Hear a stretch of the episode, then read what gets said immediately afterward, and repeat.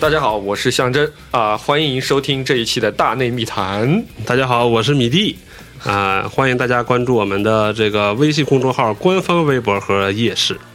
大家好，我是第七啊，我最近比较丧啊， 我看你挺开心 的， 最后一个说占优势 啊，哎呀，所以对吧？我们三啊，呃我们三三个人位又来了啊又来了，我们呃三个人中年男人的悲歌又来又了，来 了。飞哥的 第二集啊，在事隔一一 年年之后啊，我们三个 中年男人又抱头痛哭了。又是啊，毫无准备，吃完肉说完录节目吧，哎，对来吧，嗯哈哈所以怎么样？第七老师来到这个底下，本来是找我们玩的，第七老师还很好心的买了什么大樱桃、草莓啊什么之类的。呃，哎红今红火火，红红火火。本来心想今天能够轻轻松松啊，吃个羊肉啥的，哎，结果被拉来做节目了。 对，然后羊肉还是我请的，哎呀，下次来上海我请。好的，嗯上一次咱们中年男人的悲歌是难倒了谁来着？ 迪士尼英语嘛。斯 啊，你啊！我在整期节目里面一直划水，但是就贡献了这么一个。哎 他嗯们后来有给你发这个律师函吗？对，嗯没有没有，人家就是把剩下的钱退了，还多给了点什么补偿损失费是金。对吧对哦对，迪士尼真的是灯 塔呀，业界良心啊业界良心啊哎！我们家现在还有一些其他的哎，钱。现在你们在什么英语啊？现在就没有英语啊？没有英语，现在还有哪几家？嗯所以他哎孩子不学英语了吗？到现在就是有一些线上课，线儿上还行， 对你这个是哪里话？线儿上课线儿上 可我也不知道哪 儿能线儿还行，线儿上，哎呀，线儿上课，嗯线儿上课儿。因为他现在呃线下的课有点儿线呃下可多了有点多儿。啊， 啊你要现在英这语个的马术还在学吗？马术抽风再学，哦，是吧？先把剩下的课上完就不学啊了。哦，嗯，哎呀那米迪老师呢？哎，上次有人说米迪老师把学区房也奶倒了，这个事情是真的吗？这呃当然不是真的，开玩啊笑。学区房在中国是非常根深蒂固的一个一个事情，一个事情，啊就是你要把它奶倒，那我真是得拍拍。以前是说拍拍自己肩膀，如果我把它奶倒，我得把自己全身都拍个遍， 对吧？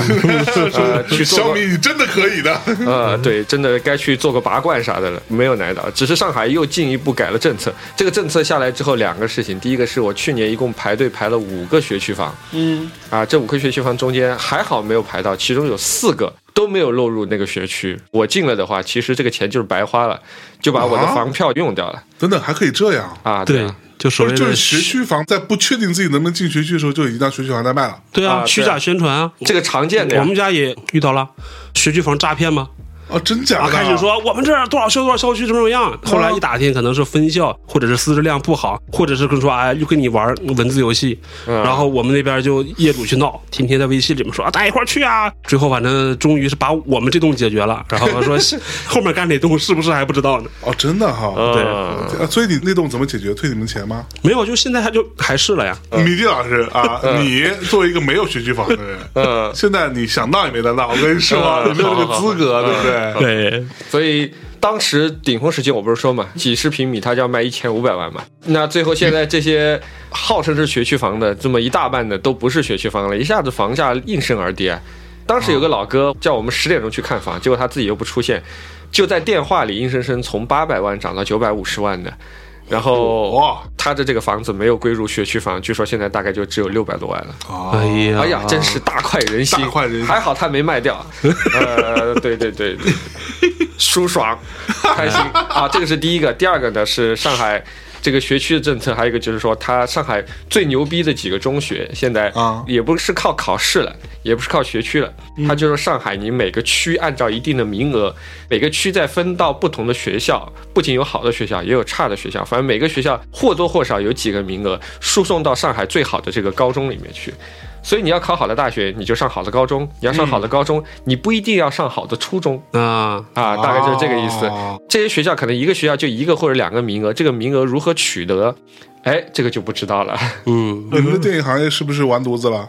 挺好的啊，电影行业啊，。真的吗？嗯对啊，今天不是我们在录节目的时候，对吧？《指环王》空降， 哎，国外的这种片子空降下来，对你们本土的电影也会有影响吗？呃，其实我跟电影圈越来越远 了，就不用说我们电影圈，嗯就是跟之前《阿凡达》一样，《阿凡达》是二零二零年就已经嗯、呃过审啊，走完流程了，嗯，好像就是转着，对吧？我什么时候想放就什么时 候放转着转着啊，啊，转着还行。转着转着，呃这是什么沈阳话是吧？就是东北人不分平翘舌，哦哦，可能就是突然哎觉得最你近还这好个意思说人家你们四川人就分？ 哎呃呃，老奶奶喝牛奶， 呦呦呦呦可以可以可以可以可以。一个姓刘的老奶奶喝牛奶，哎呦呦呦哎呦！啊呀，比方说他最近看，哎，怎么票房成绩不行啊？对吧啊赶紧库里还有什么啊？还有《指环王》放，还有什么《哈利波特》放？哦对就是因为这个，对，其实这个就不是，这说明你们电影行业不行了吗？嗯，对啊，不是说你们行业都崩了吗？现在今天春节档不错的，李焕英、唐人街、呃，刺杀小说家、人潮汹涌，好像都开始大家觉得哦，可能有赚有赔，但是因为它上线周期长，再加上有很多非常规操作，啊可能大家觉得有的导演出来哭哭穷啊，有导演出来很诚恳的，大家在说哎票房啊，到最后其实大家都赚钱了。哦是哈，是但是这个国际大形势是不是对你们影响很大？我们公司直接干黄了嘛，嗯，对啊， 我们以前是做好莱坞活动的嘛，嗯对吧？我们的生意模式就是好莱坞的电影在中国上映，哎那把人家请过来，哎啊，走走红毯，签签名，哎啊哎跟大家 say hi 一下，哎，因为疫情没了。哎，哎，你们以前把这些人请过来，会卖他们的周边吗？因为我李看到老师又开始打着主意了。不，我就在想啊，因为我经常在美国这种拍卖行啊里面看到，他们会去卖，比如像李小龙的头发啦，啊，啊，谁谁谁的一个什么签名啊，比如像有签名的照片、有证明人啊什么之类，好像这个是可以卖挺贵的。呃，像李小龙、梦露那种，他不是已经专门做成 IP 生意了嘛，嗯所以肯定是有比较完善的。像我们，比方说请来的一些明星，嗯，一个是他们很在意自己的羽毛，嗯，就可能平时他会很谨慎，说你要尽量签不掉头发， 对，尽量不 掉头，尽量喝的水都自带吧。哦对无聊，所以把他们请过来，然后做这个生意。但你现在疫情啊，再加上电影、啊、就来不了了就没了。对啊，嗯，也是，啊今年是好像也没看几部好莱坞的片子。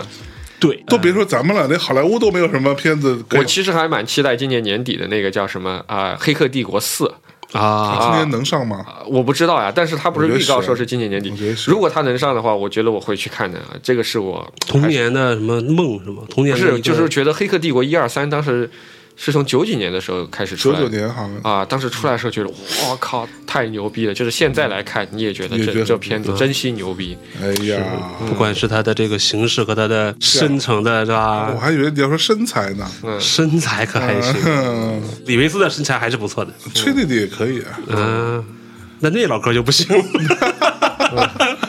那个老哥叫什么？Morpheus。莫菲斯啊，这这个也是值得怀念的一部片子，我觉得《黑客帝国》当年也是非常之牛逼。嗯，咱别扯有的没的啊好咱们进入到正题进入到正题是吧？啊，就大家到底过得怎么样嘛？哎，今年生意好不好做吗？你今年啊，今年不是特别好做。今年虽然都说是潮玩什么什么什么，但对是啊实际上潮玩是整个市场两极分化比较严重。就说比如像卖比较低端的，比如像盲盒这一类，生意还是好做。嗯，啊，泡泡玛特去年比一九年好像涨了百分之五六十吧。嚯去年有非常多的这种做盲盒类的潮玩公司拿到了投资哎，啊，啊对对，所以说其实你现在几乎去所有的，比如像书店啊，比如对像精品店，感觉对，只要做零售的，几乎都在做盲盒是哦的。就甚至你去机场都有盲盒，现在啊。对，就是一个是说现在所有的地方都在卖盲盒，嗯另一个就是所有的东西都在做盲盒，啊，对，因为什么牌子都能，什么牌子都在做盲盒，感觉这个呢对我们影响是什么？就是因为我们其实卖盲盒比较少，我们是卖正儿八经的，有设计的，我们叫设计师玩具，所以叫盲盒啊。 这这对怎么着？这还有鄙视链呗？啊，有鄙视链，有鄙视链，有对嗯，然后挤压了我们上游的这个生产能力啊，啊，嗯对，因为很简单，他做我们这个东西，你又要拆件，又要求又很高，对啊，你做的量又很少，比如像我之前帮那个 Tango 上做了，我们就嗯做一千个，对，我们想推出第二款的时候，本来今年三四月份想推出的，工厂就说你们量这么少，你们就往后面排一排。哎，啊，嚯，很简单啊，你想想看，他做一个盲盒，比如像二十万、四十万个，你怎么跟他比？对啊，你做一个人形，上次我们说了嘛，做一千个，做个吊卡，嗯所啊就以那个调卡怎么样了吗？吊卡要到五月份出来了。还没出来哈、没出来啊哦，生产能力被挤占了呀、你没办法。而且正是因为这帮人拼命的做玩具，整个玩具原材料这个圈子价格在上涨。啊，哦，正常正常，然后我们是卖这种相对比较贵的这些潮玩的、嗯啊，那大家的生产能力都释放不出来，我们就没东西卖。嗯，哦，对，我们现在没有多少新货可以拿来卖。是这是比较尴尬，那大概要到五六月份，这个东西才能释放出来。最近我们在准备开发自己的产品，不做玩具类的产品，就是版画嘛，啊，立体的版画、三维的版画，找人在做各种各样的设计啊什么之类的，积极自救嘛。嗯，要不然真的也没辙了，是吧？要不然你没有东西卖啊。是啊，你说我现在我一个店，我突然跑去卖盲盒，我们楼下就是泡泡玛特，你卖得过它，你卖不过它呀。对嗯而且现在我们看商场里面不止一个泡泡玛特，各种各样的牌子的各这种各样的就是牌杂子货店，而且泡泡玛特现在其实它面临的竞争也蛮激烈。以前泡泡玛特买一个盲盒大概五六十块钱吧，嗯，现在泡泡玛特的市值最高的时候涨到过一千多亿。上次我们做那个节目的时候，现在当然跌下来，有人说它是腰斩，但是也有大几百亿。哎，啊，当时我们说泡泡玛特机器人大概有一千多个店，门店大概有不到两百多个店，然后有另外一家公司有上千家店，那个公司叫名创优品，市值居然比泡泡玛特低。那名创优品就说，哎，那我来搞盲和盒。好了呀，它的供应链非常强，啊而且它的受众就是小女生嘛，对年轻的小女生就是盲盒的受众嘛。对，它一个盲盒现在卖三十多块，就跟泡泡玛特打，它拼命去做各种各样的跨界，什么 Disney 啊，宝可梦，啊，哇，Pokemon 嗯啊，Hello Kitty 这都在做，就只要三四十块钱，我就你价格的一半。嗯，哇，就跟他对着搞。第一名和第二名打架的时候，一般死的都是三四五六七 八名啊，对啊，那他们把生产能力挤占了，他们把价格打下来了，是，这不就牛逼了吗？对啊三四五六七八名就死了呀。对，对，所以我们现在基本上其他的都还是在积极自救吧。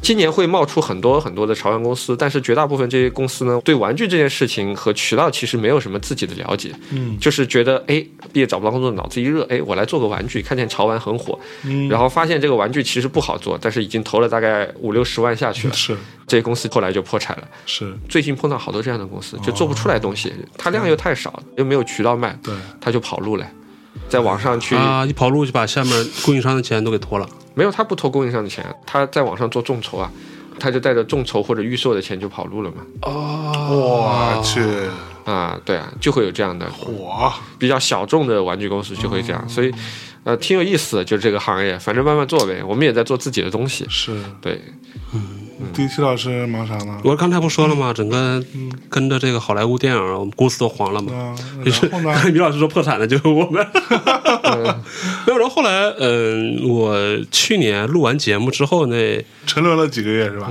这差不多。嗯，那对于我自己来讲，确实是那段时间还蛮闲的。 你想，我是从大学没毕业就开始打工，在一家公司打了七年，同一家公司。就你黄了一家公司，没有没有没有，就是我在沈阳那家公司，在沈阳干了两年，在北京五年，这七年，哦我把整个青春奉献给了同一家公司，这种忠诚度已经很少有了。现在那，公司哪去了？那、现在好像上老赖名单了 吧？从那家公司出来之后，就自己创业，自己做了七年，对呀、哎呀，为第七老师鼓掌。然后呢，公司就黄了。我现在就属于这种打工阶段。对，反正去年那段时间是开始也在犹豫，说要不要自己再去找点什么事儿干。嗯，但你想，那是二零二零年六月份，对吧？疫情可能还算比较严重的时候吧。嗯嗯嗯，当时所有人都说哎不建议是，啊，你去求神拜佛，可能人家都说你待着吧，啊，别折腾。嗯所以那段时间闲了好长时间，嗯，对，慌吗？很慌呀、闲的时候是慌的，是很慌，会很焦虑是吗？就是怎么着？啊呃，说着说着要 突突然 然突啊突然然间，哭倒不至于，突然就是在家那段很时感慨间，是吧？你像天天上网冲浪的人，对吧？天上天网看冲，浪啊太牛逼了，你讲你整个人到中年，嗯 对吧？哎三十七八，你再找工作就很难了。网上还有各种各样的段子，说什么哎对的嗯三十五岁之后找不着工作，他们干嘛去了？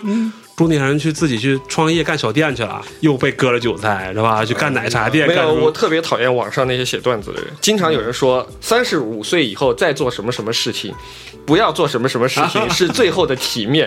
我心想，妈，三十五岁惹你了。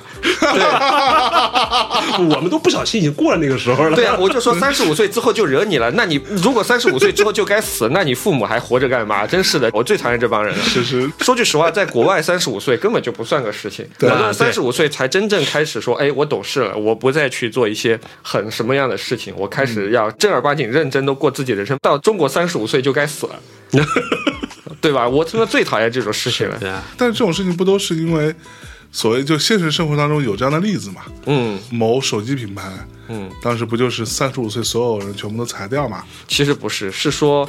第一是三十五岁的时候是一个坎儿，这个时候你要重新去想，你到底要做什么。而且说句实话，人家的三十五岁跟普通的公司三十五岁不一样，人家一年可以拿一百多万的，对，他三十五岁的时候已经赚够了，剩下的日子他不用工作了。那家公司是说，三十五岁你已经赚到你要的钱了，嗯一年将近一百万，对吧？这个时候你要想清楚，你是愿意继续打拼，你有没有能力或者这个愿景，还是说公司还可以赔你一笔钱，加上你之前的积蓄？嗯你说句实话，你找个二三四五六七八线城市，你就在那儿躺着干啥都可以，是嗯对吧？这个其实是他给你的一个选择，我觉得倒不能够说是裁掉，嗯因为裁掉这些人成本是非常高的。对啊，对，中国公司都知道了。对，做公司都知道，你不要说对裁人了，养一个人的成本都很高的。对，他为什么今天突然说要裁你？其实说穿了，也是给你一个选择，嗯，对对吧？说到那些什么政府部门，那公务员招聘的时候不都是要有一个年龄的那个限制嘛？那很简单，比如像我们，我们今年快四十了，我们重新去应聘公务员，人家就算要你，你现在从一个小科员做起，你的这个老板妈都是二十多岁的，你做得下去吗？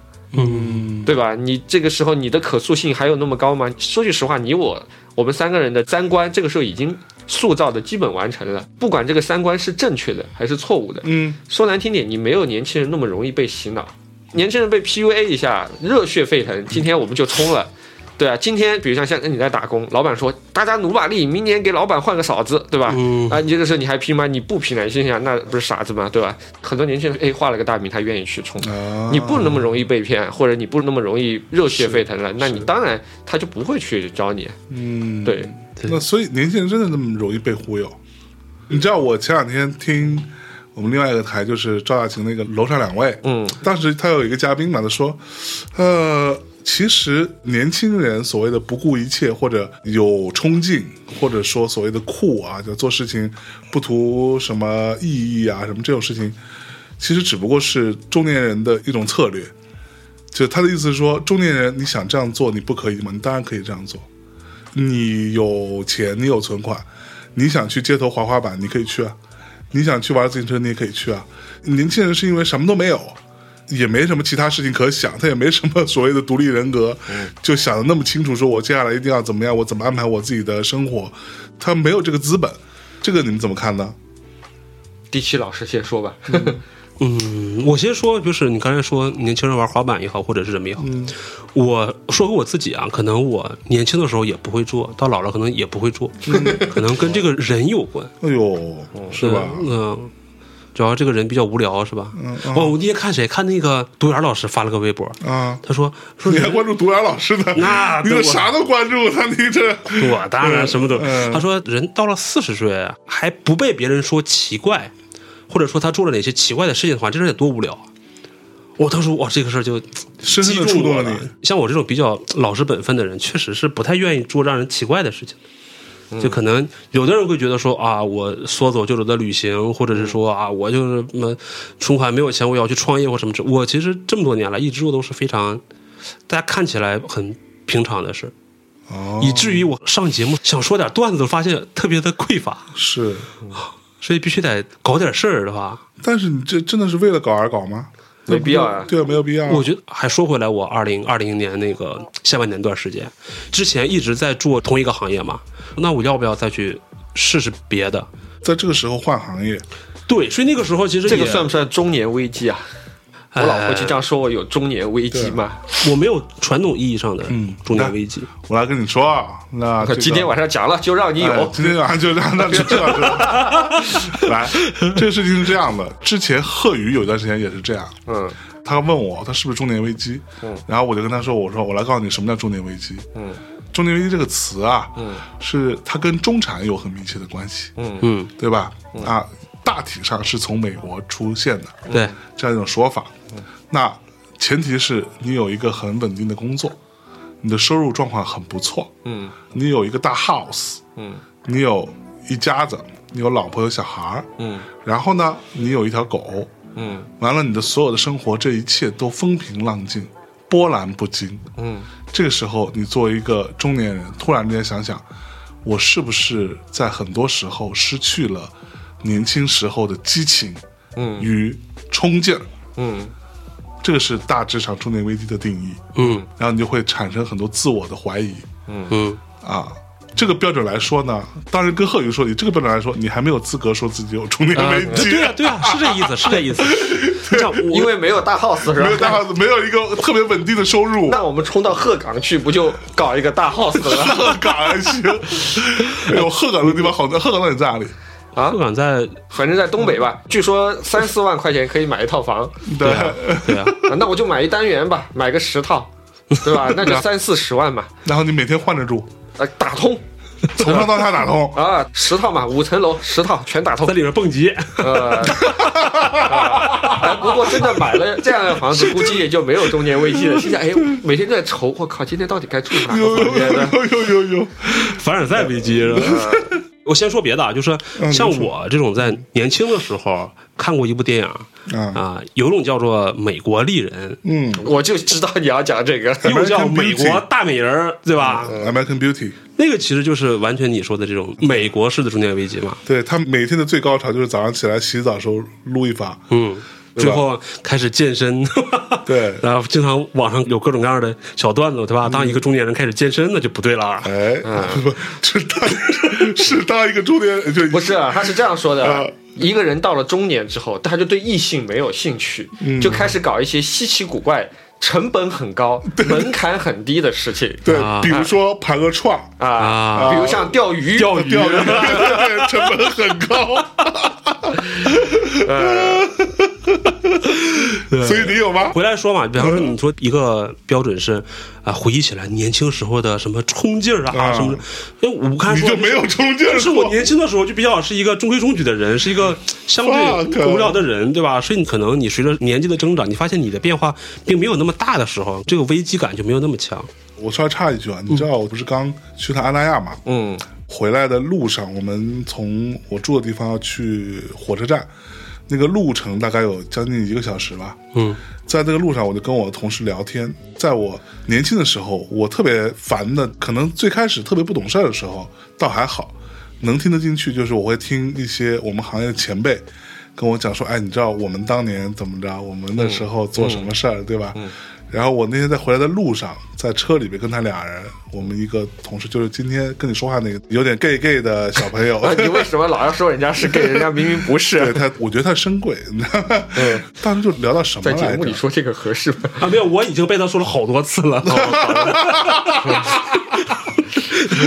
听众可以往前翻一翻，有我的节 目，这就会啊好的好的说这个深贵。 这个深贵，第七也是深贵，跟你说。嗯好的，呃，米蒂，我跟你说，这就很典型的不是啊啊哦，纯直男，纯直男，因为 gay 可能没有那么蠢。啊干得漂亮！ 呃，听我说啊，然后在这个路上，他问我说啊，你有没有去过第二十二？嗯就是很多年前的五道口附近的一个 live house。嗯，我说我去啊，我说我那时候经常去，啊他就开始讲。当时我们是怎么上半夜在十三，下半夜去第二十二，然后没地儿跑到旁边的网吧里头待着，等到天亮坐公交车回家。那时候跟我们一起玩的啊，这些人包括了谁谁谁谁谁和谁谁谁，这些人现在分别是在干什么？这其中就有郭晓涵嘛，然后说了一堆。正当我正说着还，你知道越说越有越点嗨的有点时候嗨起劲的时时候候啊正起劲，我突然想到，我他妈这不就是我年轻时候觉得最傻逼的中年人 吗？终于活成了自己讨厌的样傻子。逼的中年人在跟别人说我们年轻时候怎么怎么样，嗯是怎么怎么玩的，不觉得很可悲吗？我以为你会说啊，这时候我有点体谅我的前辈了， 他们已经过了这个巅峰，然后往下走的时候， 哎所以你们会觉得自己是过了巅峰吗？嗯，其实我觉得我还没有达到巅峰，嗯就说我对人生的看法。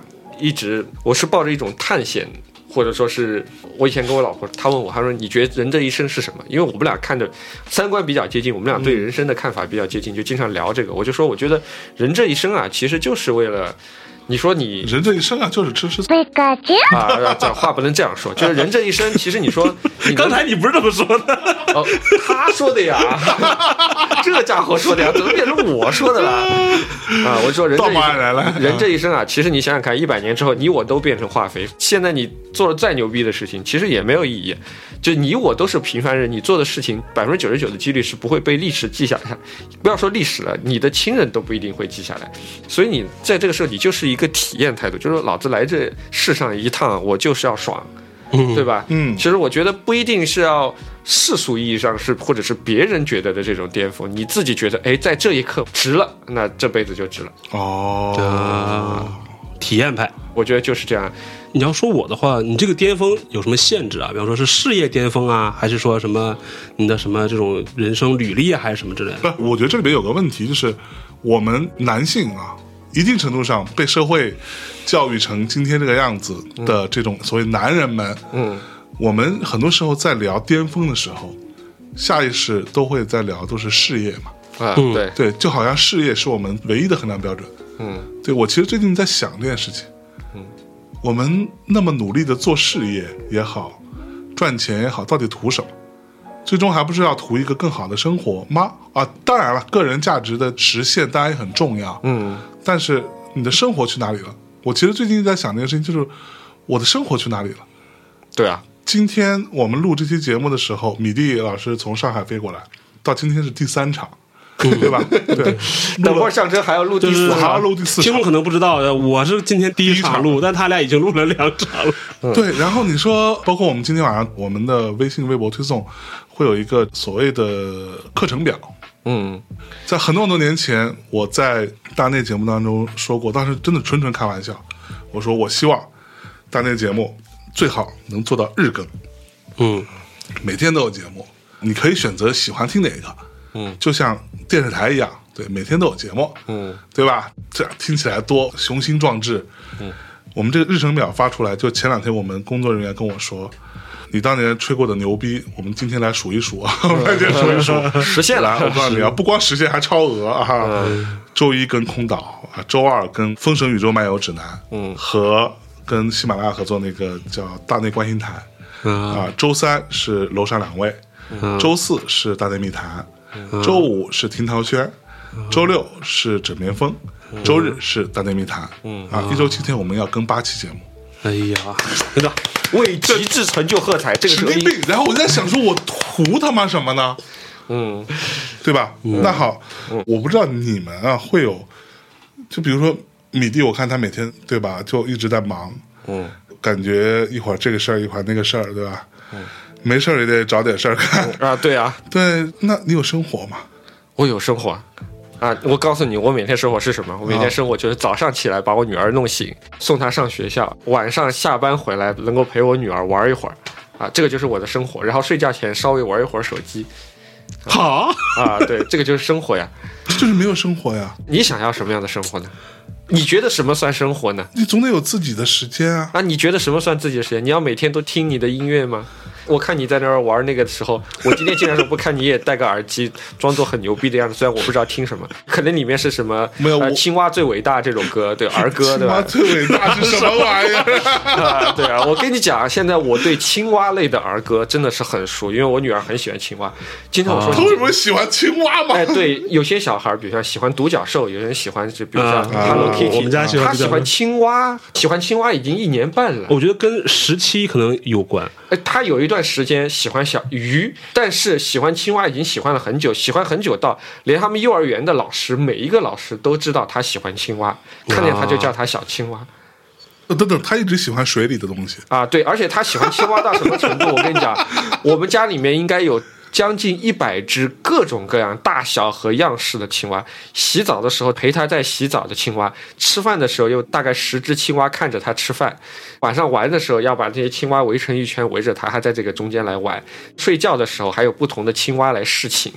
啊，她的男朋友叫 Kermit，就是那个有点潮的一个青蛙，啊对。啊多有意思呀！啊还有垂直领域博他还主，给这些青蛙每个都取了名字，有些叫青蛙博主，啊，有些叫睡蛙，这个叫可蛙，这个是 Kermit 啊，哪个是他的儿子，哪个是他男朋友啊，哇，这些都是有的。而且他很牛逼一点是什么？因为他妈妈现在啊、呃从那个基金跑到一个，刚才我跟你讲嘛，一个准上市公司里面去当 CFO 去了。对，他妈妈有天就跟他讲说：“哎呀，我好累啊，每天要管好多好多人啊。”他就跟我讲，他说：“爸爸，我要管这么多青蛙，我就让我们家里面最大的一个青蛙，他叫它巨蛙，嗯，因为大概有一米高。他说我不用管这么多青蛙，我让巨蛙来管其他所有的青蛙。妈妈为什么不找个巨蛙让他去管那些人呢？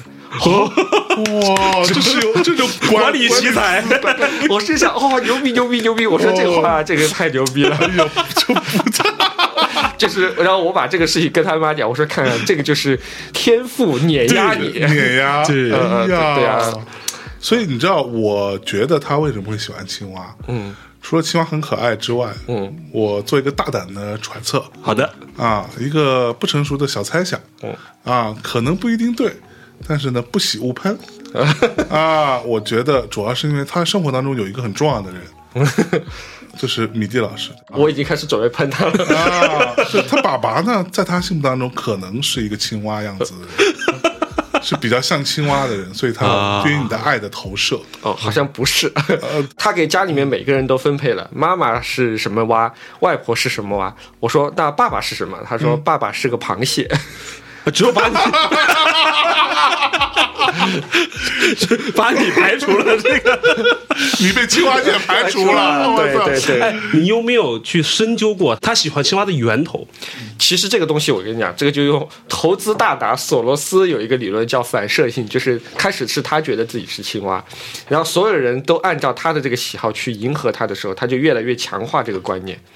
他就越来越觉得自己是个青蛙了，就像他本来他可能家里面没有青蛙这个玩具，他告诉我们他喜欢青蛙了之后，我们就只给他买青蛙的玩具，于是他就越来越喜欢青蛙。啊，就是明白你观测这件事情本身，你影响了这件事情。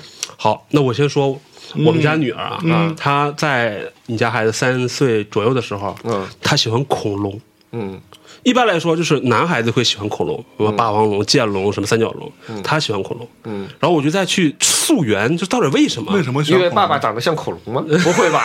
哎 哎哎，其实应该是这样，他有一个叔叔长得很像恐龙，啊叫象叔叔是吧？ 夏叔叔不是什么象类的吗？我还真的是认真的去观察这个问啊题。我后来猜到应该是这样：他小的时候呢，非常喜欢小猪佩奇这个动画片儿。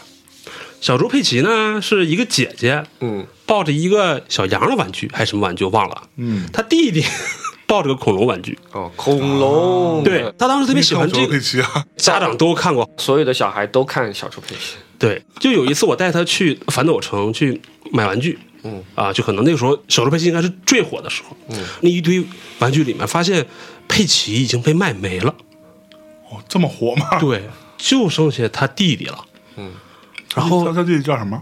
乔治，对乔治就剩乔治 了，乔治就抱着个恐龙，我就问女儿我说这个乔治行吗？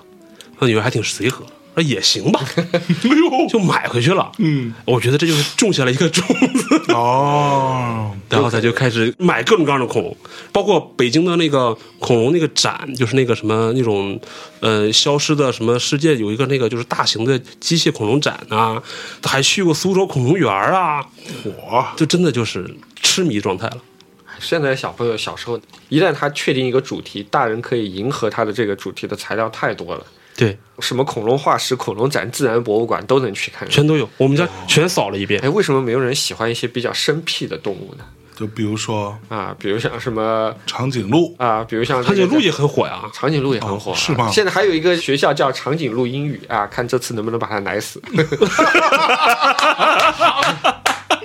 你这属于带着目的来节 啊，如目，哎果这次也把它奶死，疯狂奶呃，下次咱这个节目就可以 收费了。啊！对，啊我们就说就是三幺五了，是吧？啊 谁不想上我们的那个？呃，就先给他们发一个 函，呃我们最近可能会聊这个话题，嗯哎对，您这里看啊边啊会聊到你们公司， 啊，您看着办。 你看着办啊，这是我的支付宝账号。呃每天晚上都有支付宝到账多少钱的这个生意啊对对，我们大概要聊你们这个行业一二三四这几家公司嗯啊，啊，可以。挺好，挺好，挺 好。人生的巅峰，我说要有个限制嘛，你说事业还是什么？我恰恰想说的就是生活，哦，是因为我在反思我所谓的事业是跟着中国电影的一个大的趋势嗯趋势来的。其实我自己回想起来，也没做什么事儿。这只是你运气好，刚好赶上了这一波，你可能就啊，所谓的做了点小成就，然后赚了点小钱，让家里能够舒服的过日子，对吧？实际上跟自己的主观能动性其实没有那么大的关系。嗯嗯，反而是在我去年失业之后，嗯，就开始在想说啊，那我的生活是什么？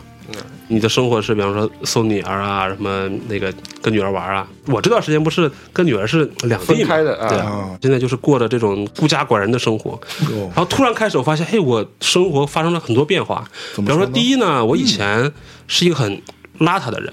当你自己在家没有事儿干的时候，你会发现你想开始擦地呀、啊 开始擦马桶啊。我跟你讲，开这是始一个中年男人开始焦虑的一个重要标志。不不不，我真的不觉得焦虑，是因为你会享受到很多好处的。哦，对，就是以前，比方你想找什么东西，根本找不到，但现在经过这几个月，你已经发现我想找什么，它就在那个地方。我觉得这个其实是当你到三四十岁的时候，你发现回归到单身生活，哎，好像生活质量也还蛮高的。 对，就包括说，你看我现在自己早晨起来，呃，会做早餐。呃，比方说，我以前是哦，啊麦当劳那个全餐就是我早晨的全部了，但现在自己要冲杯咖啡，然后自己炒个蛋，然后自己或者是煎个什么煎饼什么之类的，或者是自己去弄那个，对啊，包括说。就很奇怪，以前我是不是很爱吃菜的？当然，也可能是跟中年男人，对吧？生理上也发生变化了，对吧？最近突然喜欢吃罗马生菜了，你开心？啊，真的吗？对啊，就包括说我现在开始自己学做饭，以前哪有这种时间，直接就叫外卖就好了嘛。嗯啊，最近可能就是闲的嘛，但是吧，你闲总要有有事情做，然后就开始，do 去 something。对，你会找到这种嗯，像你说的可能是钓鱼或者是料理的乐 趣，啊但但其实也会有一些小成就感嘛。就比方说，我前阵子回沈阳，然后给女儿做饭，女儿特别喜欢吃卤肉饭，嗯啊，每次都出去吃，我就在家给你做一顿吧，说还行，吃完之后觉得好吃。第二天给做了一个咖喱饭，就自己做的咖喱，什么土豆啊、洋葱啊，什么嗯咖喱给给，牛肉啊什么之类的，也挺好吃。前几天是我自己在公司的时候，我现在不也是个打工人嘛，我是每天晚上自己做饭，做明天的午餐。哦，是吗？对，在公司做吗？哦咱在家呃做不要了，做了。在家做，做完了之后，然后放到饭盒里，放到冰箱放冰里，第二天带着去。中午就加热一下，加热完了之后呢，就边上都有一些那种零零后的小姑娘们，突然在就问说：“哎，什么玩意儿这么香？”我当时心中油盐 突然产生一种自豪感，哇！人到中年啊，因为一点事母仪天下儿被表扬了，心情特别开心。所以米蒂，你不会觉得自己没有生活吗？我不会啊，你觉得这样就其实我觉得、嗯当初我选择做这件事情，就是因为我对这件事情有兴趣。嗯对，无论是你说做生意本身，或者说我进入这个行业而言，我对这个事情都本身是很有兴趣的。甚至我今天闲聊的时候，我说我最近在研究抖音，然后我觉得，哎，抖音什么样的方法可以让涨粉比较快？嗯抖音大家更欢迎什么样的内容？它跟以前的 B 站、跟微博有什么样的区别？我去研究这个东西，因为我本身是一个刚才说嘛，我是一个体验派，我对很多东西我其实是一直抱有好奇的。我在大学的时候，我学的是财经类的专业，但大学的时候我是特别喜欢去研究计算机，我在我们学校是网管的。哦，然后后来我又跑来创现在这个公司，其实做艺术类的，对，所以我一直对一些新的东西，我会，呃，我觉得我个人我不知道算不算一个好的特质，我对很多东西持续是保有热情和好奇心的。嗯，看到一样东西，我对它有兴趣之后，我就会去研究它，是我就会想去说，哎，我要到这个阶段，我要通过什么方法，我可以达到它。所以我对这些东西我一直都是有兴趣的。那这个东西它本身就变成我生活的一部分，嗯，生活的一部分可能就是你跟家人相处，呃因为我我老婆是在外地的，啊，我家里面呃就是啊、呃我女儿我还有我丈母娘还有阿姨啊什么之类的，嗯，那。跟他们相处是我生活的一部分，那还有一部分可能是工作，还有一部分是我自己留下来我对世界的一个探索。我可能比如像今天我有兴趣，我去看一下所谓的精酿啤酒是怎么回事，嗯然后明天可能比如像象征跟我说，哎，上海开了一个什么什么展，哎，我推荐你去看一下，嗯哎，那我马上打个车我就去看。我现在我不知道算不算好的习惯，就是一样东西我一一旦有兴趣，我马上我就要去实现它，我马上就要看到它，嗯因为我我要在第一时间保持住我这个热情，这个是我觉哼，得啊这个蛮重要的。我我生活的很重要的一部分，我要做一个，我希望我自己到五六十岁的时候，我仍然对很多东西我是有好奇心和嗯有去学习它的热情的。那我做到这一点，我的生活就可以相对来说比较饱满。如果你自己你觉得这个世界我已经了解的差不多了，我不想再去了解了，你就坐在这个地方。那我觉得很快你就会，不管你怎么做，闲暇的时间再多，你也会觉得很无聊。嗯你现在你觉得抖音好玩，你坐在这儿让你白刷一个星期，你马上就会觉得看到抖音就想吐，你再也对不想玩这些东西了，嗯，对吧？所以好奇心是很重要的一个东西。所以你是能掌控时间的嘛？就你我觉自己得嗯的时间，我觉得时间这个东西是可以挤出来的。就是我是这样一个人，比如像你今天告诉我说，哦，这个东西今天一定要完成。说句实话，我逼一下自己，我也能完成嗯啊。对我不是上次跟香正说，我跟湖南美术出版社不是签了一本书嘛？ 嗯那天他跟我说，你这个书至少要写多少多少字。我一看，我操，老子三分之一还没写到。嗯，然后我拼了两天啊，就把 就拼到大概百分之七十了，这是属于这样。只要我哦，我觉得对我来说，我只要专注于这件事情，我把我的时间投进去拼一拼，我可以给自己挤出时间来的。我是一个体验派的人，我觉得关键是你要对这个世界有好奇心，你要一直有这个冲动去了解这个世界。嗯我觉得这个事情是最重要的。嗯，哇，你看多正能量了你啊！赶快给我鼓掌，对，给老子嗨起 来！嗨，但但是你不想要那种自己跟自己待着的时候不做什么吗？这个当然会有啊，嗯但是我不可能做到每天你都自己跟自己待着。是我可以，比如像一周，我可能有一些晚上，啊、我女儿睡了。啊啊，今天晚上可能他睡得比较早，九点钟睡了，啊，那九点到十二点之间三个小时，我就可以跟自己待着，那你就自己待着干嘛呢？我可以啥都不干啊，我可以干我想要做的事情。你今天不是还嘲笑我说我做了一期这个村上春树的吗？哎啊，那可能我今天晚上我觉得我有点累，我就买一本村上春树新的书，我就看看他写的新的书怎么样了。那我觉得这种独处也很舒服呀，嗯哦，啊，对吧？那如果今天好像在知乎上又看到一个什么新的玩意儿了。哎，我觉得这事儿可能对这个行业会有影响，比如像你说 NFT，嗯，哎，我看看 NFT 到底是什么，我跟几个朋友聊一聊，我觉得这也是一个很有意思的事情。你不要把所有的东西都看成是工作，工作当然很嗯重要，但是工作和跟家人相处之间同等重要，而且他们都是你探索和体验这个世界的一部分嘛。嗯，不要老把这个东西当成一个任务，对吧？嗯，我觉这是得个心态问题。我觉得我们仨好在就是所说的工作跟自己的兴趣啊，跟自己的这种领域啊，还算是比较接近的。嗯比较对大，有很多人他可能就是工作是真的纯工作，是自己就是非为了常糊口对。对，是自己不太愿意做的，就是因为是给的钱或多或者是怎么样。我觉得他们可能会有遇到甚，甚至很多时候都不是因为多，嗯，就是因为也没有其他地方给更多的钱，就这个地方这个钱还凑合，嗯，能维持。对，因为比方说你之前咱们闲聊说啊，我们被甲方什么训啊或怎么样，但我不是抖 M 啊，其实你那不个是吗？ 因为你做的事情还是你感兴趣的事情，嗯你会去想说哦，甲方为什么会觉得不对，对吧？是他不对还是我不对？那这个点在哪儿？至少甲方永远是你你对的还是能找到这些。不不甲方有的时候希望你对吧，潜移默化的来告诉他这个事儿不对，然后并且把这事儿解决了，嗯又给他面子，又解决了问题。还有这样甲方你吗看我？们这种专业的乙方，哎呦，嗯，哇所以其实还好，但是可能有些人的工作真的就是纯精神上、肉体上的折磨，他可能会像你说，他会去寻求一种平衡，说我要一种所谓的纯的生活。所谓 work-life balance，嗯，但是实际上，你到了三十五岁之后，你会看到很多人他的生活状态是不一样的。有的人他，你叫他会折腾也好，或者是我们不谈财富啊，有些人你会觉得他生活死气沉沉，就感觉他下一秒钟他可能就要化为行混将就木了沌，就变成一滩烂泥了。但是有的 人他就是很充满活力的，他就是对充满活力的。比如像我认识一些人，他可能他说哦我明天我要去跳舞，我今天在哪个上面看见这个跳舞很有意思，哎我要去学这个跳舞。有的人说，哎，我现在就要去旅行；有些人说，哎，我想写一本书。嗯，对啊，我觉得你叫折腾也好，或者我特别喜欢，你可以感觉到这些人身上是充满这种生活的能量的。对，就是我啊尽可能的去接触这样的人，我不想去说嗯有的人啥也不干，就每天上个班。抖音上有个段子说是什么？什 么叫垃圾人？就是一回家就说累啊、一上床就玩手机。然后一什么什么，就是这种人，就他已经没有自己的爱好，或者是没有自己的追求，连让自己变得更好一点，或者是看一些新的东西，他都不能做到。我觉得那就没意思了。嗯， 对你，你也你我也不想过这样的生活嘛。当然反正来一趟，迟早要变成化肥，那就他妈的早体验一点。迟早要变成化 肥，啊，对啊，我们都有化肥的未来。哎啊，对啊，啊，什么嗯，你一堆我一堆， 全都化成灰。对啊，哎呦，哎，说起这个化灰啊，因为我化 前灰还是化化 肥啊？化灰，我说我前阵子回老家就是去扫墓去太好了，笑了！一个四川人就这一个东北人口音，哎呀，哎 呀，说回来啊，又说回到我们中间这个线儿上，就是我前阵回沈阳就是去扫墓去啊扫了，墓就给爷爷奶奶扫，就包括米粒老师刚才提到的，就探讨人生啊，其实我觉得很像迪士尼的那个动画片儿，嗯就是那个叫什么来着，就是瘦，也不是 Soul，是前一部就是 Coco Coco 那个时候， Coco 就是说你活的意义，可能说之后有人来还能想着你。对可能我们那个时候啊，去扫墓，然后找到了爷爷奶奶那块儿的墓碑，做一些形式上的事情吧，你浇点水啊，擦一擦呀、对吧？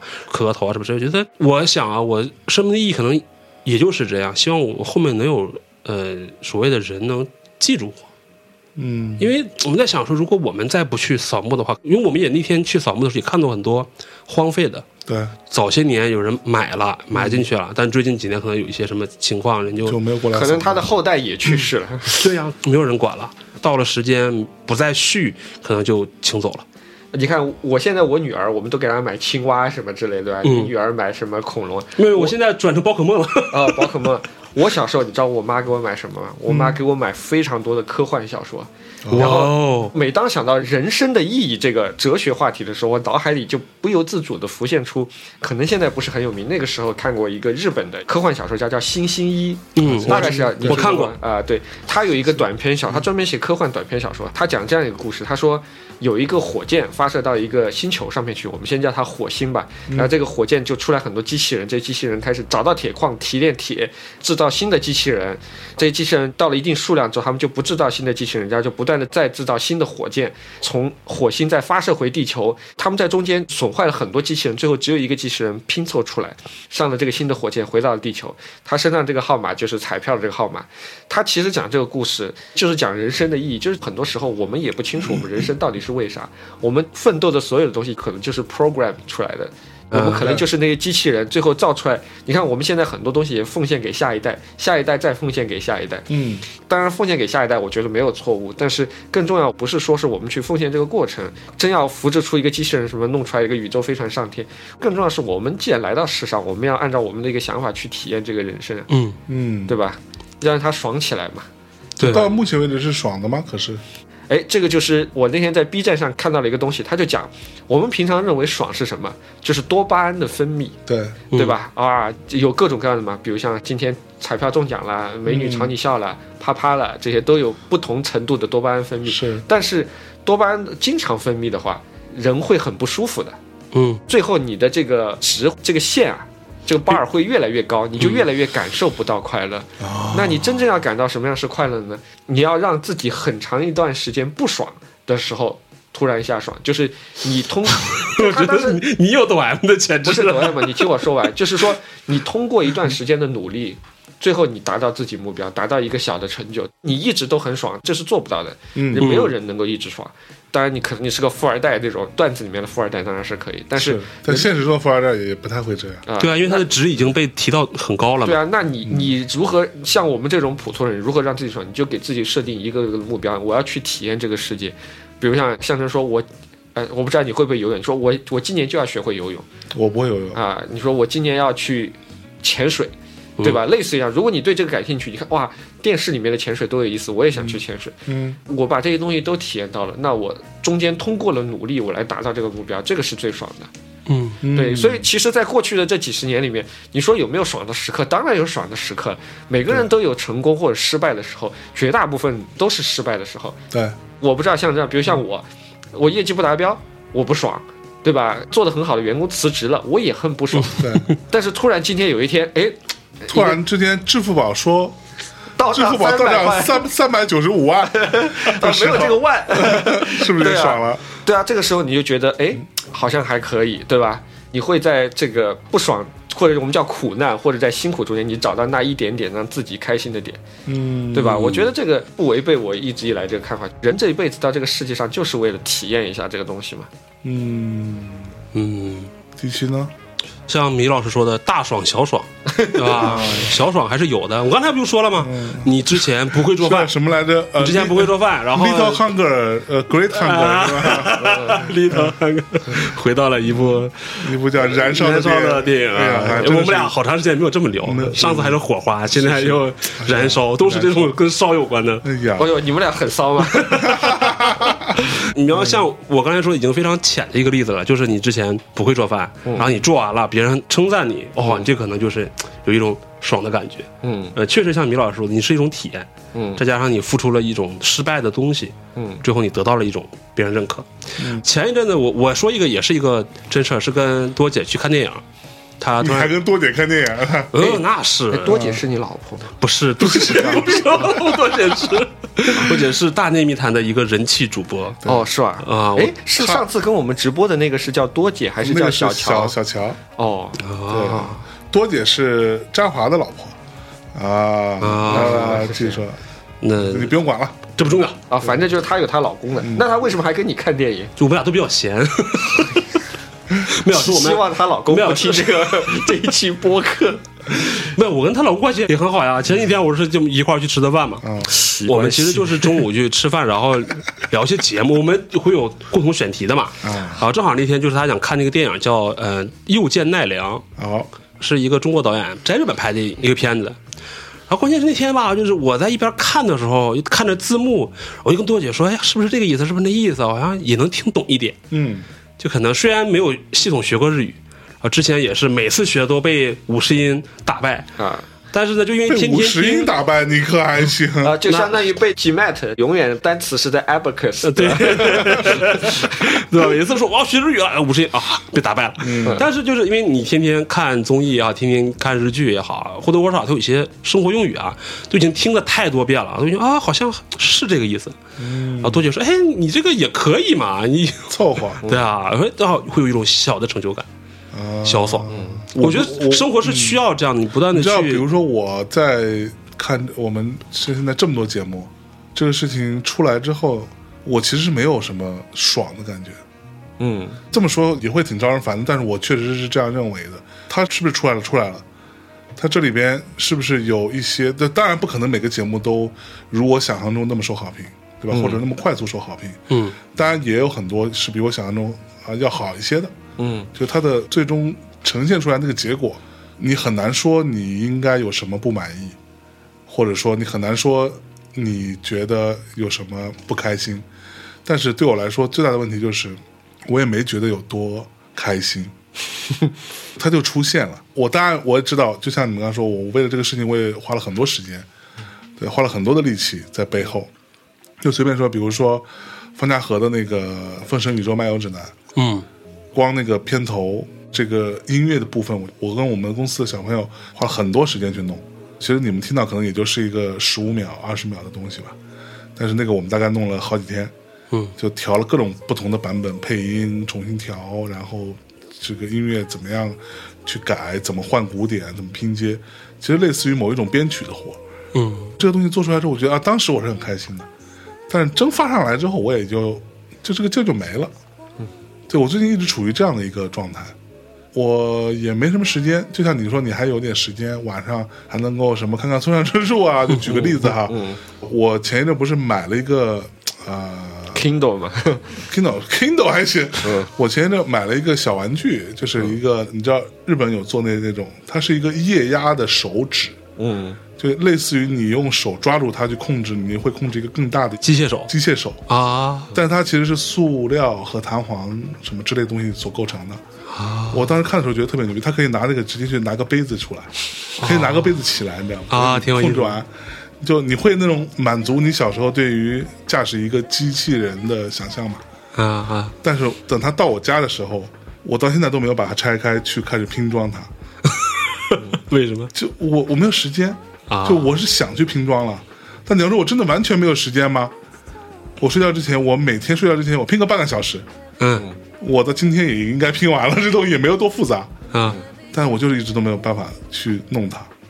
对我这个其实会让我觉得有一点焦虑，就是像像米蒂说，对于很多事情还充满好奇，我是不是没有好奇心了呢？这就是你懒，不是没有。所以你不会懒吗？难 道？我也会懒，嗯，我有时候我我在我们家屋顶我还养了鱼呢，对吧？啊但是经常，比如像我有时候养鱼，我忘了忘了把这个东西丢进去网。今天我不是开玩笑嘛，养鱼的最高境界是三天换水，四天洗个缸，七天换鱼嘛。啊，我就是这个 状态。懂对了啊，为什么会为什么会七天换鱼？不就是懒 吗？对啊，我这么喜欢鱼，我还喜欢乌龟，但差不多一个月我要买四只乌龟。哇塞，你这是谋杀呀！对啊而且我跟你讲件很神奇这的个事，真的这是是谋哎杀呀！我在我们家做了一个沼泽过滤缸啊，这个不重要啊，你沼泽过滤缸啊，就是这个水，反正要通过上面怎么绕一圈下来啊，哦这个这个不重要。沼泽过滤缸里面养了四只乌龟，但是它们经常消失。前两天我嗯我没有消失养乌龟了，我就养了四个小龙虾。我以 为是小之前我以为是乌龟翻出去了，但我发现小龙虾最后只剩一只，其他几只全部都只剩下这个什么钳子被夹掉了呀，只剩一只脚啊什么之类。最过了一天之后，连最后一只小龙虾也消失了。我想哇，，我想到底这些玩意儿是怎么消失掉的呢？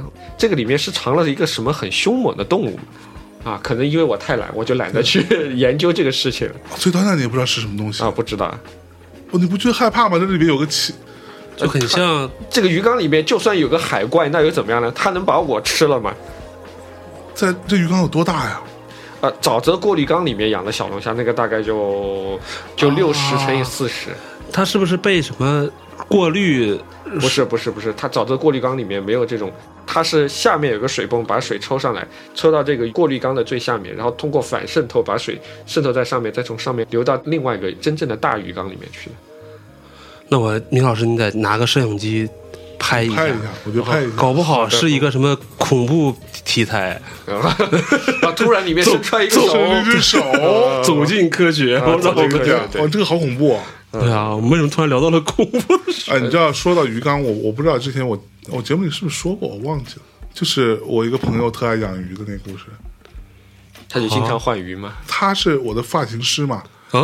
Tony，我们就叫他 Tony 吧。好吧， 没有，就他是一个很厉害的发型师，就给嗯各种艺人剪头发的，就这么多年一直都他帮我剪头发。他很爱养鱼，嗯，然后他就是在当时的那个工作室要搬，搬到一个新的工作室之后呢，新工作室因为就是去年冬天，冬天特别冷，嗯，他就给那个鱼，因为他的鱼好像还蛮贵的，嗯，我见过他的鱼，就那种很大的一个缸，龙鱼那种，呃好几万块钱一条那种。呃，它有另外一个缸有龙鱼，但是这个缸里面是那种看起来像是大概有我们这个麦克风哦罩罗这汉么大鱼一个，然后是罗汉鱼五颜六色的很多，就很漂亮。然后他就给那鱼缸换完水之后，又把鱼缸里面加上新的水，嗯，然后把鱼放放回去，对吗？那个鱼又很娇贵嘛，所以要看温度的，嗯，那个水太凉，那个冬天它那个新办的地方没有暖气，嗯，只能靠开空调，嗯，他就想说那怎么办呢？就放加热棒进去嘛，嗯，那个水温是可以加热的，嗯，可以加到一定的温度。然后他放两根加热棒进去之后呢，就觉得这个温度上升太慢了，他担心那个鱼会死掉，嗯，他就放了一个热得快进去。 那不就把鱼 煮熟了吧？你听我讲，啊然后那天感觉很忙，嗯，他晚上回家呢也没看就忘了，嗯，然后他就回家了，嗯，第二天早上他的助理先到，嗯，给他打电话说，整个一缸全部都熟了，对都白了， 而且煮了一晚上的鱼汤啊！啊 都 天，出鱼汤了，然后这是第一次，嗯。还还有 点，他就觉得我操，他他妈他很心疼啊，很心疼。然后他他说，第二次呢，他就想说啊，以后真的不能再出现这种情况了，他一定要很注意。然后他就在换水之前，先把水稍微用一些方法先加热，嗯，都弄好了，弄好之后放进去，然后又把，因为那屋子里真的很冷，嗯，所以他又把加热棒放进去，它会恒温的嘛，嗯，结果他就回家了。嗯，他的工作室里边，这个加热棒不知道是因为什么原因，反正漏电还是怎么样，跳闸了。停电了啊！停电了，然后第二天整个一缸大冰块， 哦，冰块这个事情我也碰到过，我养在室嗯外的，我下面这个鱼缸大概是八十乘以一米五的，啊一个鱼缸。冬天有一天早上我一上去的时候，我以为跟以前一样，就是表面结一层冰，下面是水，这些嗯鱼是可以活的。结果去一看，从上到下这么大一块，结结实实的一个 冰块。而且最神奇的，你知道吗？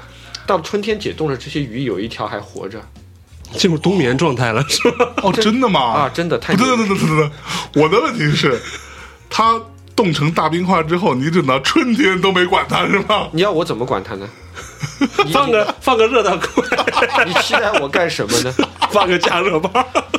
对啊，我啥事儿也不能做啊，我只能让嗯这个冰块在那儿放着自自然解冻啊。我能，它在室外啊，我干啥呢？哦我放个热得快啊 吗？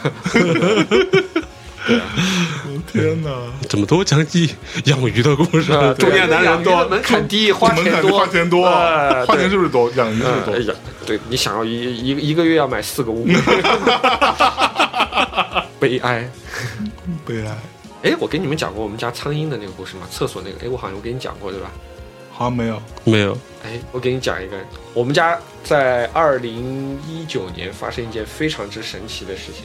我们家呢在二楼，就是我们家是个复式，二楼呢客厅那边有一个厕所，那个厕所呢我们安的是那种吊顶，有一个射灯从吊顶里面出来照亮的。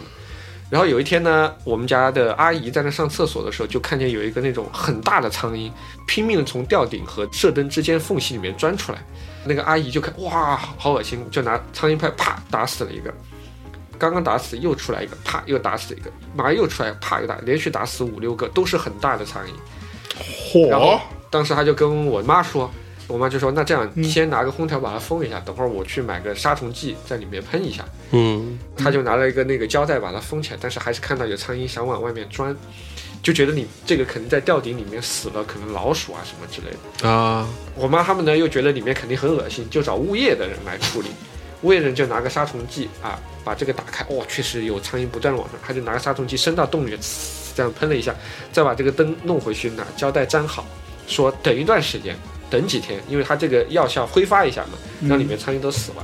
我们想的是里面可能死了啥东西，你知道结局是什么？你绝对想不到。嗯哼，结局是过了两天以后，我们把这个洞打开，里面一只苍蝇都没有。拿手机上去一照，这个空间就像你这个吊顶一样，它那个里面大概只有一立方米的一个吊顶的空间是密封的，嗯，里面一只苍蝇也没有，而且没有没有一个缝隙是通到外面去的。这些苍蝇一下就消失的无影无踪，里面也没有死老鼠啊什么之类的东西。而且最好玩的一件事情，知道什么吗？就发现在吊顶的吊出来的那个石膏板的上面，嗯，落了很多这个木屑。我就问这个物业的人，我说这个是不是老鼠咬的木头掉下来木屑？他说你看这个不是嘛，这明显是用工具加工过的。但是你想想看，吊顶吊上去的时候，这个里面是不会有脏东西的，因为它肯定在下面抖了之后拿上，你上面对还要端着这个脏东西拿上去，多难啊！是，对吧？但是这个上面有很多很多木屑，密密麻麻的一层这个木屑嗯嗯，之外，它没有任何缝隙通到外面去。这些这苍苍蝇蝇从哪里来的从哪里来？啊去到哪里去了？又是这么大的苍蝇，那这些木屑又是哪里来的？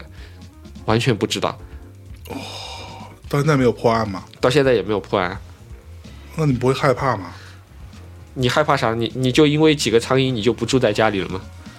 米粒老师，你现在可以录两期《走进科学》 了，真的，两期科学加两期你柯们 南，家两期柯南都有了很。多奇怪的事情 哎，啊你，不觉得这件事情很有意思吗？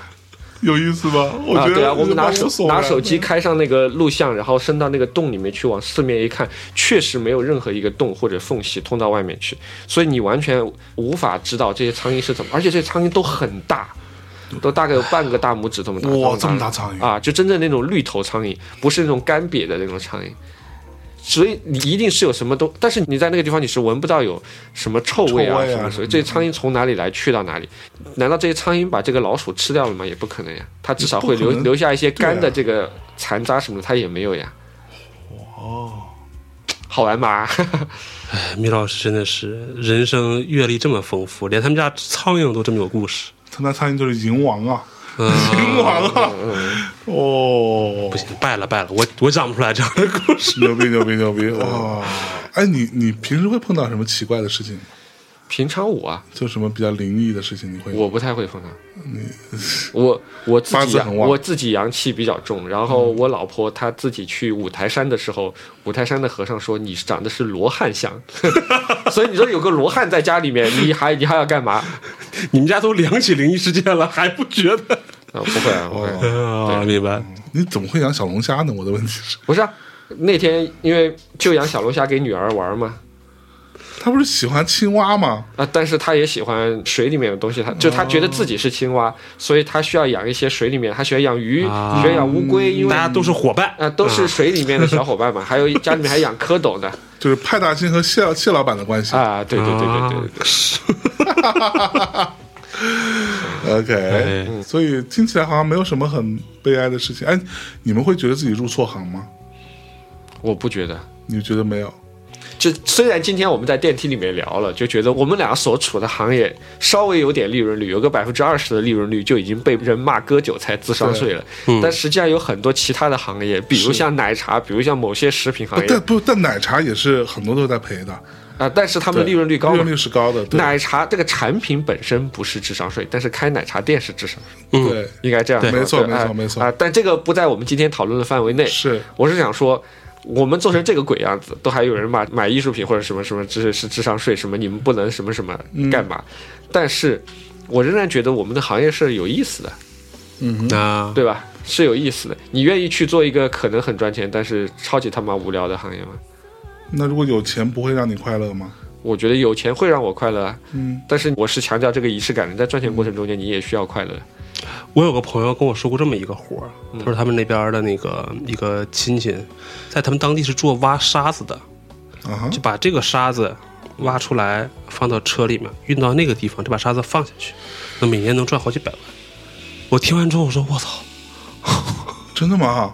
是的哦。当然我里面有什么一些这什这么种规则也好，或者什么叫我哎这个就我们就这种故事太多了，不好说你对吧在抖音上可以看到很多，不是今天跟你说嘛？我那天看到一个女的接受人采访，她在抖音上就是这种大概一分钟以内的短视频，她拍摄毫无技巧，就是一个有颜色的一个墙，她就讲某某某说他跟女朋友分手了，到底该怎么怎么样，然后她再回答人家这样一个问题。大概粉丝现在不到一百万，她说她拍一个广告大概三到五万，嗯啊，她现在做了半年，她已经决定要买个保时捷九幺幺了，啊，据说是这样， 你你觉得你我们现在录这个节目一条，对吧？我不知道你收多少广告费，但是它每一条都可以在下面挂一个广告，这是第一。第二是哇，你做这样一期节目，我们在这至少要做的将近两个小时吧，嗯，对吧？然后再加上剪辑，加上各种各样的，你还要做什么海报，所有时间加起来至少三到五个小时吧。都不值。止都不止吧啊我剪就说剪片子这个我可体验过了，啊，我就说嘛，至少要大几个小时做一条这个，人家是很舒服的。 是啊，对吧？但是你愿意去做他这个吗？你又不愿意，你拉不下身子，你觉得他比较 low，你觉得你比这个较 low， 啊， 你觉得你是比较有文化内涵的，你今天讲摇滚，明天讲艺术，后天又讲个什么封神了，嗯封神榜啦什么之类，你觉得你比较，但是实际上你的可能商业价值不叫商业价值嘛，你可能至少在短期内没他那么赚钱。对，嗯，对，至少我现在还没看到你的九幺幺嘛。这可说呢，啊，对，你的九幺幺在哪里？呃，车库， 对，没有没有没 有，对对，连所以连驾照都没有，我操，对，啊，所以其实话说回来，就是说，只是你自己的一个选择。既然你选择了，你肯定是你选择的是一个对你来说相对你觉得有价值和比较舒服的一条路，嗯。对吧？对，是的，就跟之前，呃，米勒老师一直问我说，我为什么这么一个连日本没去过，然后也不会日语的一个，啊我不是 challenge 你，我只是觉得好玩。这这其你实就是 challenge 的， 很有意思的问题，就是为什么我会选择去去做这块儿嘛？还是跟乐趣有关。就对第一呢，就是我你发黄图有乐趣， 要这么直接吗？然后 我们我们先认真的来说哦啊，那第一呢，就是我一直在做新媒体行业嘛，但其实总是觉得说啊，那那还是应该有一个自己的自媒体的东西，你对吧？你你你不管是说当年的微博也好，对吧？当年我们是金主的时候，跟现在现在火的微博段子手们还吃饭，人家说哎呀你们是甲方爸爸，第二年人家就不搭理我们了。 对， 那总觉得说啊，还是要自己做点什么的。嗯，你你就算是一种体验吧。就比方说我，我最早在 B 站做水饮料的时候，我当时就觉得说啊，我至少体验了一个每天更新一个视频，当了两三年这样的博主，他一个体验是什么样的？最后的体验就是变成了一个胖子，因为每天都要喝很多小嗯是因为小甜因为水。因为这个而导致的吗？我觉得你看我以前的照片会看出来，他其实变化还挺大的。哦，是吗？对，就那那 我认识的时候你就这样啊，你别闹了。没有本质差别吗？那 对，然后回来就说，那 可能来你就说你如果你我要跟你讲，其实生小孩啊，有了小朋友也会发胖的。为什么啊？因为比如像像我们家，每天早上吃或者每天晚上吃完饭，嗯吃到一半他就跑了，他去玩了，他要去拉屎了，他去拉尿了，嗯，他看电视去了。然后这个时候，啊、我妈就会把他吃剩的推过来，小米，你把这个吃了吧。 小啊米是吧？本来你要吃一份人的饭，现在你要吃上一点五人的饭了。你不胖，那谁胖呢？啊，你也没胖啊。哎，你肚子上胖了。哦，对啊，我是已经很不容易发胖的体质，我都胖起来了。哦哟，对都赖孩子，啊都赖孩子，啊，对，都赖他，都赖他。对对对，嗯，全赖小小米，嗯，嗯，小青蛙啊， 小青蛙还行，对，嗯，你是会开心的吗？做这个东西， 会开心的。基本那上你来的说，开心从哪来嘛？是看到观众的反馈，还是说你的播放量，还是单纯这件事情做下来了？你如果说单那节目的话，我会很开心。嗯，我之前不是还笑称说，哎，我看我们都是十万加博主， 嗯是因为有那么几期正好在网易云音乐里面点播量还蛮高的嘛。嗯嗯对，包括嗯你像我是一个那么愿意跟别人评论的人，对吧？人家评论说你这个主播。平翘舌不分，这个是不好听，我还赔道歉。有人就夸我几句，我说啊，谢谢谢谢，还是蛮喜欢这种感觉的。嗯嗯，你做社交媒体就是为了这个嘛，不然的话，你干嘛要开微博？你干嘛要去做这种向外发生的事情？刚才回到那个问题说，为什么选这个领域，还是因为后来就想说，那我这么多年一直在从事这个行业，又回到你那个问题，你说是不是入错行的问题？嗯对我前几年一直没觉得自己入错行，是因为是我大学的时候我学嗯的是计算机，但是我从大二开始每天就是拿一个什么 DVD 机，然后在寝室里面不上课就看各种各样的盗版碟。嗯，而且我大四的时候怎，么还有理了呢？看到吧，感感觉这个好像还还成为奋斗的一没部没没，这分，这一种个骄傲感觉。这个受最后时成为日本著名的 AV 导演。 受时代的局限性，某些博主的行为，对吧？呢，要辩证的思考。哎，而且我大四的时候，还就是因为自己喜欢电影，在沈阳那个地方，对吧？一点儿电影氛围都没有的一个城市，还找到了这么一个工作，然后一直持续到现在。当然，可能我现在会有一些入硕行的问题是在于什么？比方说，我们前几年在服务腾讯的时候，啊嗯，他们主要还是做的是网剧多一点。对但是网剧的目标的人群又是女性群体会多一点，对，这跟性别什么什么歧视或者是什么政治不正确都没有关系，就是数据在这儿呢。对，这是吧用数据说话。是有的时候你就会发现你自己的短板，或者说你怕你感觉是不是入错行了。嗯嗯，小女孩们聊的话题，你也不是很懂，对，然后他们追的流量明星，他们磕的 CP，对他们磕的 CP，他们觉得哇好甜好甜，呃，就会特别尴尬。嗯啊，你慢慢就没有这种参与感，你没有话语权，你就会觉得说，我为什么不在游戏行业呢？我打游戏，对吧？有玩游戏的都是跟我差不多的这样的直男，我又懂，我要怎么地，我为什么不在这个行业呢？所以那段时间会有这个怀疑。回到自媒体这块儿，就是因为我 我嗯说自媒体这开始指了我一下，这是什么意思？ 你的问题嘛，啊对吧好好嗯你提问为什么我是一个日语博主，还是去回想说那我的最早的兴趣在哪儿？我就回想起来，我小的时候为了看什么《圣斗士波星多矢野》，为结了看衣啊， 小的时候好吗？ 你这也太太狠了！我小时候看《波多野结衣》，那现在怎么着？把这话说下去。 就没有这么特乌黑的亮发了，是 吧？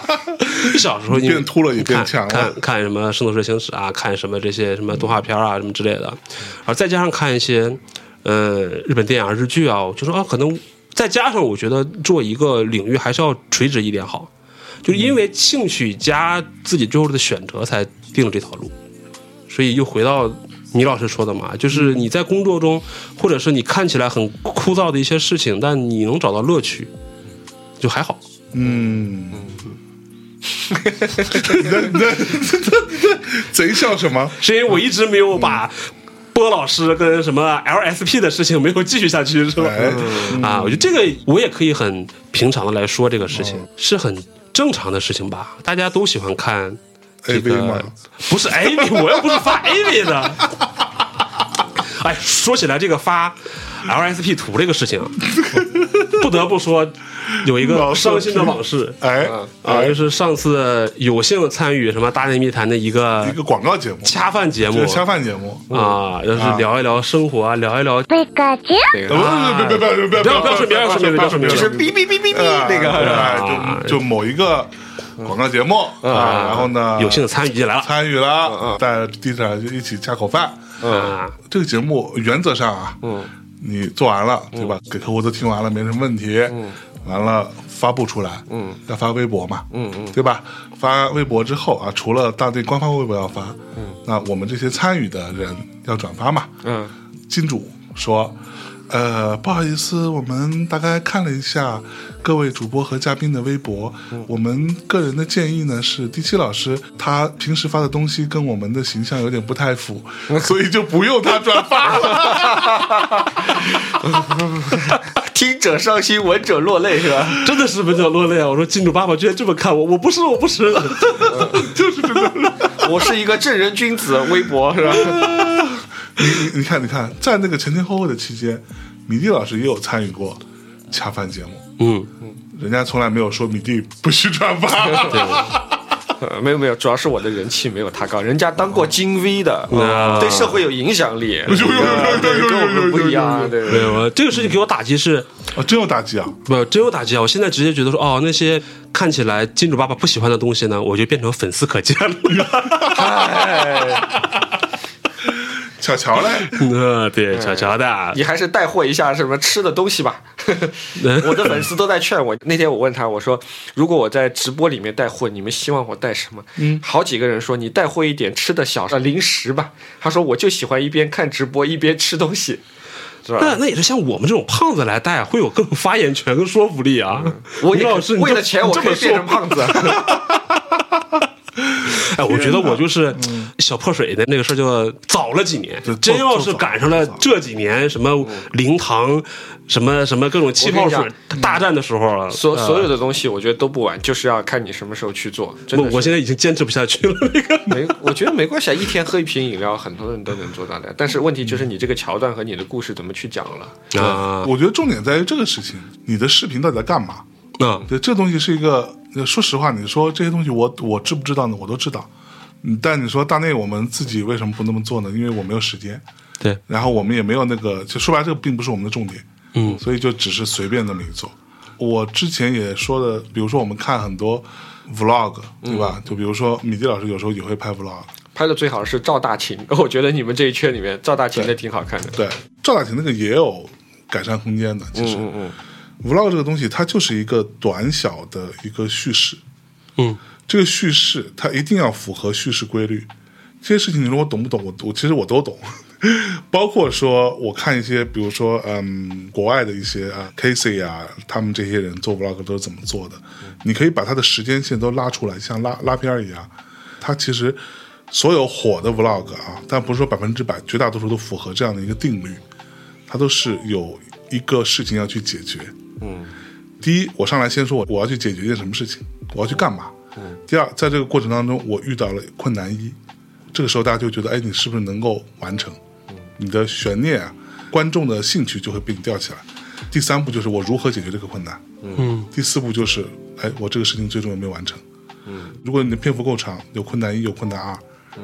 它整个是就是这样的一个东西，这个东西就是非常电影语言的，或者说影视语言的东西。就是很像编剧圣经什么救猫咪之类的。对，这就是这种 totally 就这个东西。对你，你真的把这些做得好的 vlog 们拿出来看一看，嗯，它基本上都是符合这样的黄金定律的，多少秒干嘛，这东西都是存在的。嗯对，但是我们真要做这个东西，我个人觉得你就得按照这个方式来做，嗯你就得按照这个方式去做，你才有可能。就像我前一阵看那个，我不是最近江湖人称抖音小王子嘛，然后 在。啊，你吗？啊，对，抖音小王子， 对对，你就时不时要刷刷抖音。我最开始啊， 嗯你是刷抖音小王子，对，最开始被他们呃逼迫嗯的，说你得你得看看，对跟上时代潮流是吧？哎呀，啊呃，然后呢，我就去看了，结果哎，有时候一发不可收拾嘛。嗯然后我就看了一个老外，在北京一个老外啊，叫曹操的。啊，我也看啊，看我们都看过，嗯看过都看过。嗯他最精彩的是什么，你知道吗？不是他之前在北京的那些东西，最精彩就是他要回国嗯啊他闯关三关闯关，对啊，去西班牙找他老婆和孩子，嗯跟家人团聚，但是他的护照过期了，嗯，这个事情它最后如何一步一步达成的，嗯是很好看的。嗯就所有看到的人都会觉得，哦，我我想知道他到底有没有成功，嗯他这关有没有闯过，嗯，但这关闯过之后，他下一关有没有过？嗯对，这就是一个非常有趣的 vlog 的逻辑，在我看来，嗯，对吧？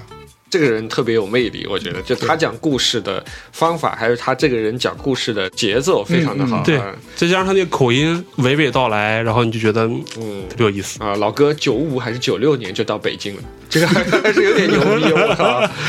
就就纯纯纯一金油子，现在就是一个、嗯一个美国人，对，一说话就是这事儿吧，不好办，就是那有有那味 儿了，有那味儿是 是是是这样他吧他这个他这个都不叫普通话，是标准的北京话 个，标准北京话，只有北京人说得出来的这种北京话，巨牛逼，我靠巨牛！逼。然后他那表情，呃，这个五官的这个动作，就觉得哇，这老哥可能上辈子就是中国人， 呃超级牛逼。对吧？就是我的意思是，这些东西有没有道理，或者有没有你可以去完成的事情，去精进的地方，当然有。嗯，对，但是即便如此，就像我教给你怎么样去录音， 我还卖给你一个录音设备， 你看是卖给我一个设备，他卖了个啥？你你要自己做播客了吗？ 没有不想。然后他就说：“他说我教你做啊，我教你手把手卖我了一个调音哎，台，才才拿给他， 对，你非常便宜，是不是很便宜价格？很便宜，很便宜。对，我是觉得当时很简单，它的录制大多数是在自己的地儿，嗯，但它的收音是很大的问题，嗯，那完全靠手机收音是有问题的，嗯，我于是就教他怎么样。用调音台来录音，让他自己买了个麦，嗯，然后我卖了一个调音台给他，你这个麦怎么不卖他？这个麦没有他那个好，其实、嗯对哦说，实他说那什么周杰伦演唱会都会我去用的麦，然后我就买对了。对，但其实也不贵，嗯对于环境来说更友好一点。就现在这个麦就太灵敏了，坦嗯白讲。然后我也手把手教他怎么样用 Logic，怎嗯么样剪辑，怎么样调音质、调音量，对吧？嗯他还拿手机把它录下来，一次都没有。用了一次， 那然后呢？没有了，为什么不用呢？就是没有时间啊。哦，因为他确实他你他不是还擦马桶啥的之类的吗？对啊，你还做饭呢，没有时间，嗯那个就是懒。是那个乐趣要比对调音台一帧一帧的剪视频的乐趣要大。我跟你讲，我发现啊，就真的是你要做这类的东西啊，最重要是先要找到自己一个最舒服的方式，嗯再往里面去添内容和对再去寻求进步。你第一次就想达到象征他的那种要求，这是不可能的。嗯， 对啊，因为我因连为他最因为他是他是播客圈应该也是很靠前的这种质量了，我不对嗯知道是不是第一，因为我听的很少，嗯，但是肯定是很靠前的质量。你想第一次你就达到他这个质量，我觉得很难。后来我跟很多人聊过，他就说很多这种，比如像像那个 t i k t o k 或者什么之类，他说你先要找到一个自己舒服的一个方式来生产你的内容，然后慢慢的进步。对就像 Tango 上，他的画质拍出来其实是没有像 Lux 或者是那些人那么好的。对，嗯但是他这个方式很多人能接受，嗯为什么？因为他主要是靠内容输出，嗯，对吧？然后你想清楚你是要做什么样的东西，比如像像你，你如果你是要讲一些干货，那大家其实像罗翔老师，他的画质嗯简直是用座机去录的，但是还是有很多人看，因为他跟别人的定位是不一样，他的内容很干，对。大家就觉得牛逼。那你想清楚自己的定位，我觉得这个其实嗯，蛮重要的。看看米基老师啊，现身说法了。啊，那米基老师抖音做的是不是很成功呢？我觉得还可以啊，啊，是哈我，有些之前的内容，大概一个的点赞大概在六七百什么之类的。然后最近我觉得好像找到了一些诀窍。嗯我上两周不是去深圳嘛，我把在深圳看展的十五秒和把在上海看展的十五秒都放上去，播放量一下子就从以前可能只有五万六万涨到二十多万。嗯涨粉一下，现在大概是一万一吧。我发现一些小诀窍吧，就是我觉得也是，你要先做，不一定要先对做到最好，对对对要先做起来，然后你会发现一些最适合你的一些诀窍。比如像我会发现，呃，本地化的内容会特别吸引本地的一些东西。嗯就比如像我会拍，我说上海这边做了一个展，但这个展以前我的做法是，我会把所有的拍起来做一个比较长的视频，但是我嗯放到 B 站上，我会发现可能播放只有一两千。嗯，但我现在我把其中最精华的、最吸引人的部分，我把它拿出来，我放到抖音上面去，在结尾的地方说一点俏皮的话啊，就比如像我说我去安藤忠雄那个东西，我嗯就说我去看了他这个展览，完了之后，安藤忠雄就看着我的眼睛，用一句日本话说：“傻逼，你踩到我的脚了。”类似于这样，哎，有人看到最后他就觉得这个很有意思，然后这些人就关注我，通过这种然后来吸粉，我觉得效果还蛮好的，嗯嗯嗯嗯效果还慢慢的找到一些诀窍，肯定在这个中间有一些它的播放量可能就只有一千，嗯有些播放量它就可以二三十万，你在中间来对比它的区别在哪里。我我觉得这个其实是蛮有意思的。嗯，对，就还是先做，先做啊，对，做起来了之后，其实我觉得你像我也是替自己辩解两句，因为想达到你那个要求吧，太累了，这样它会降低我的动力哦，所以现在怪象真了啊，怪我我了，啊。所以现在有一些视频，可能我现在虽然我还没有投放，那只是在攒吧，啊哈，可能啊不尽要量还攒，不要攒，我觉得不要攒，你先做成啥样子，先放我知道上，去就是至少你再攒个十几期，然后不用慢不慢用不放。用，真的不用，真不用，有一期先放一期。是吧有一期先放一期，因为你现在做的这十期，说句实话，你是没有进步的，你不知道这个课用户喜对是欢的什么样的东西哎。你做完第一期、第二期，你一对比，哎，第二期比第一期，它的比如像画质有提升了之后，哎，你发现虽然我辛苦了，但是这个播放量上升了，明白那我那我觉得是值得。但是你比如像你如果第二期你画质提升，但是发现反而你的用户量降低了。那是不是画质并不是最重要的东西，对吧？我在里面讲了什么有趣的，可能桥段和或者是编剧可能是这更重要的东西，对对吧？对，这是一个动态调整的嘛。啊，动态调整。好，所以听完嗯米老师这句话，不不嗯我不不不，这这这你晚上我就把那个抖音号发出去。好好嘞，好嘞，嗯所以你有你有抖音号了吗？有一个，但是从来没有发过东西的，对啊哦，，发起来呗。叫什么呀？不告诉你。 就这么好的一个平台，然后给自己引流的时候不说，嗯，不说，要等我红起来才告诉你，吧对漂亮，纪嗯念所有人， 呃啊，悄悄努力，然后惊艳所有人，这中么年熟男的人广的告悲哀。 一般这个是这个什么，一般考什么专升本啊什么之类的那种广告，可是问题来，就比如我们我们刚刚这么聊，聊到最后，我们还是在聊工作的事情。这不叫工作啊！我觉得这就是日常生活中间的一些东西。嗯，你是中年男人嘛，不是吗你你对总啊想对自己的生活有一些改变，对吧？你的生活本身，比如像你说，你还能改变啥呢？你换一个小孩吗？啊不可能啊你换一个父母吗？这是违法的。啊，对啊，然后你要换一个房子嘛，不违法对吧你？从这技术角度这来这讲不改违变法不了，那你可以改变你的兴趣爱好，或者你最近在努力的方向嘛，对吧？有一个小的调整。我对所有人朋友都说，我说很多事情不要想的太多，你第一次做到完美是做不到完美，就像做抖音视频一样，你不可能期待第一个视频我一放，我靠，五千万播放量马上变成网红，那是刘德华，对吧？人家积累了多少年，你又不是刘德华，你不如就先跑起来，在跑起来的路上你说，哎，我可以调整姿势，我可以穿这个衣服换那个鞋，慢慢慢慢你才会越跑越快，你才知道错在哪里。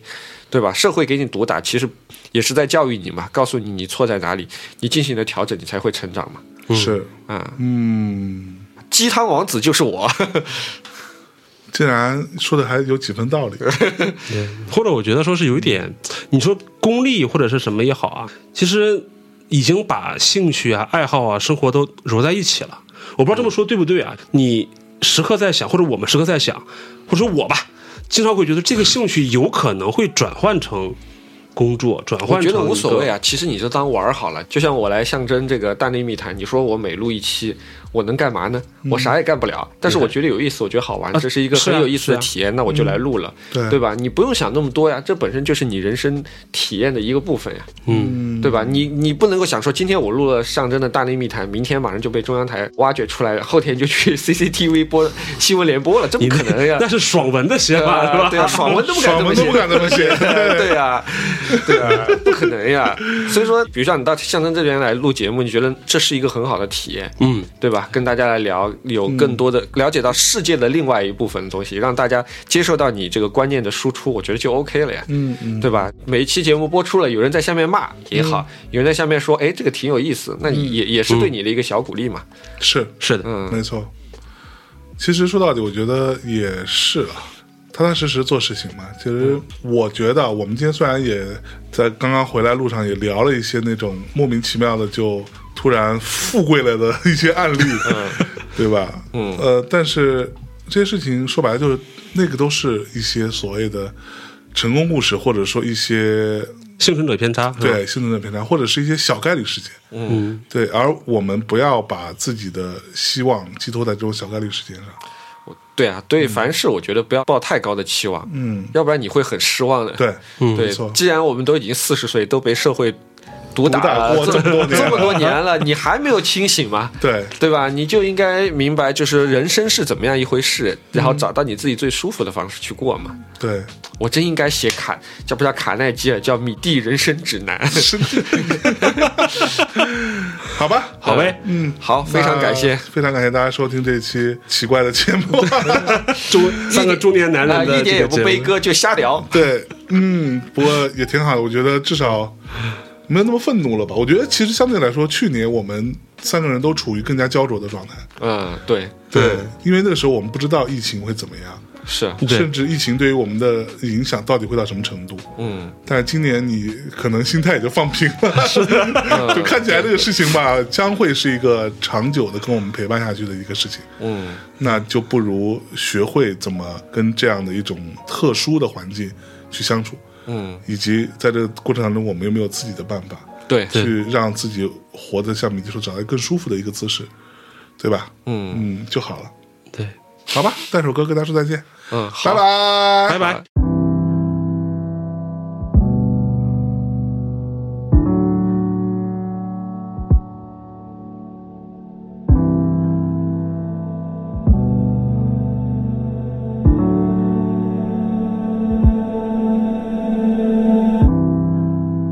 I'm trapped beneath the ice. Memories and flashbacks pull me down.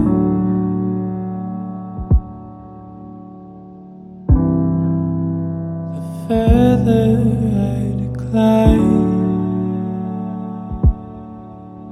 I hear a voice as I begin to drown.